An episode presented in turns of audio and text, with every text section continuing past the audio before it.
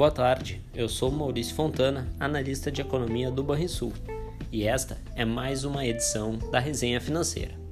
Hoje é dia 27 de maio de 2022. No ambiente externo, o risco de que a conjuntura econômica atual esteja direcionando o mundo para uma recessão, caso os parâmetros não se alterem, movimentou o noticiário global. Na agenda econômica, destaque para a divulgação da ata da última reunião do Fed. Nos Estados Unidos, a divulgação da ata da reunião do Comitê Federal de Mercado Aberto do Fed não trouxe grandes novidades em relação ao comunicado, feito após o mais recente encontro da autoridade monetária. A maioria dos participantes julgou que aumentos de 50 pontos base na taxa de juros provavelmente serão apropriados para que a inflação conflua à meta do Fed. Além disso, todos os dirigentes apoiaram os planos de redução da compra de títulos, que ocorrerá a partir de junho, em paralelo aos aumentos da taxa básica de juros. A atividade econômica americana, enquanto isso, confirmou a perspectiva de que vinha perdendo força, após o PIB do primeiro trimestre ter registrado queda de 1,5% em termos anualizados. Com relação ao nível de preços, o núcleo do índice de preços de gastos com consumo avançou 4,9% na comparação anual no trimestre, em linha com a projeção de mercado. Os investidores aguardavam atentos pelos dados de inflação, que, caso ficasse acima do esperado, poderia reavivar pressões por aceleração no ritmo da alta de, de juros nos Estados Unidos. Ainda sobre a economia americana, a prévia do índice de gerentes de compras, o PMI composto, caiu de 56 pontos em abril para 53,8 pontos em maio, atingindo seu menor nível em quatro meses, mas ainda em patamar expansionista. Na zona do euro, por sua vez, a prévia do PMI composto caiu de 55,8 pontos em abril para 54,9 pontos em maio.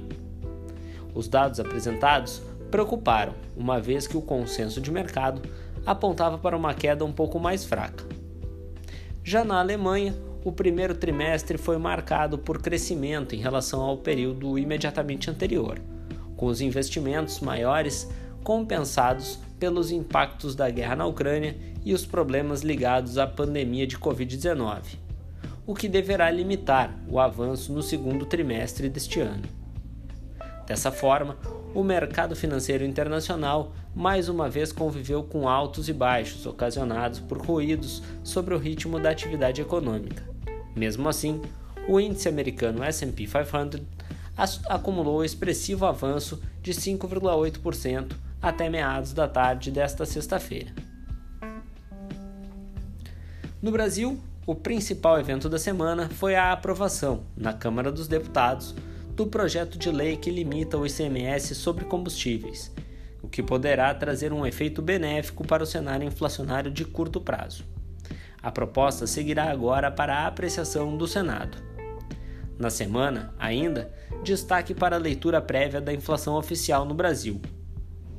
O IPCA 15 subiu 0,59% em maio e acumulou alta de 12,2% em 12 meses o resultado acumulado mais alto desde novembro de 2003. A persistência da alta de preços tem motivado a revisão para cima das projeções de mercado para a inflação.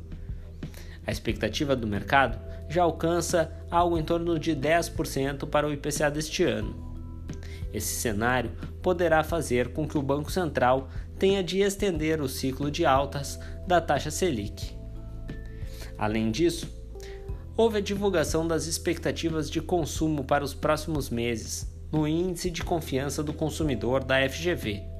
Os resultados da sondagem mostraram que, apesar da melhora da pandemia e do pacote de estímulos do governo, a inflação e, por consequência, a redução do poder de compra das famílias tem pesado negativamente na futura intenção de consumo.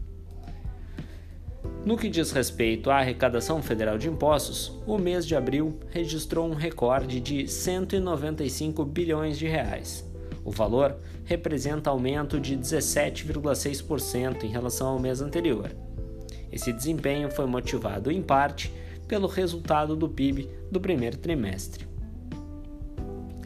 No mercado financeiro, o Ibovespa refletiu os temores inflacionários, juntamente com a repercussão da troca de comando da Petrobras, mas conseguiu reverter o quadro e acumulou alta de 3,2% até a tarde de sexta-feira, enquanto o dólar recuava 2,6% no período e as taxas de juros de longo prazo permaneciam estáveis.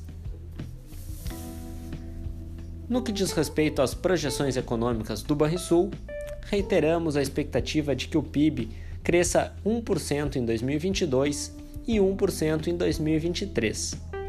Para a taxa Selic no final do ano, a expectativa é de uma taxa de 13,25% ao ano em 2022 e de 10,25% no final de 2023. Para o IPCA, a expectativa do banco é de alta de 8,6% em 2022 e de 4,03% em 2023. Já na agenda de indicadores da próxima semana, destaque para, no dia 30 de maio, a sondagem de serviços e de comércio no Brasil, dados de IGPM de maio, também no Brasil, e já à noite, divulgação do PMI composto da China. No dia 31 de maio, no Brasil teremos destaque para a PNAD contínua, com a taxa de desemprego. Na zona do euro, é divulgação do índice de preços ao consumidor. E ainda no mesmo dia, confiança do consumidor nos Estados Unidos. No dia 1 de junho, no Brasil, o destaque fica por conta do IPCS da quarta quadricemana de maio. Já lá fora, teremos a taxa de desemprego na zona do euro. No dia 2 de junho, divulga-se no Brasil a variação do PIB do primeiro trimestre, enquanto na zona do euro teremos números de preços ao produtor. E nos Estados Unidos, a evolução dos pedidos de auxílio-desemprego. Por fim, no dia 3 de junho, no Brasil haverá a divulgação da produção industrial de abril. No exterior, teremos dados de PMI composto da zona do euro e dos Estados Unidos e ainda taxa de desemprego dos Estados Unidos. É isso, pessoal. Tenham todos uma ótima semana e bons investimentos a todos.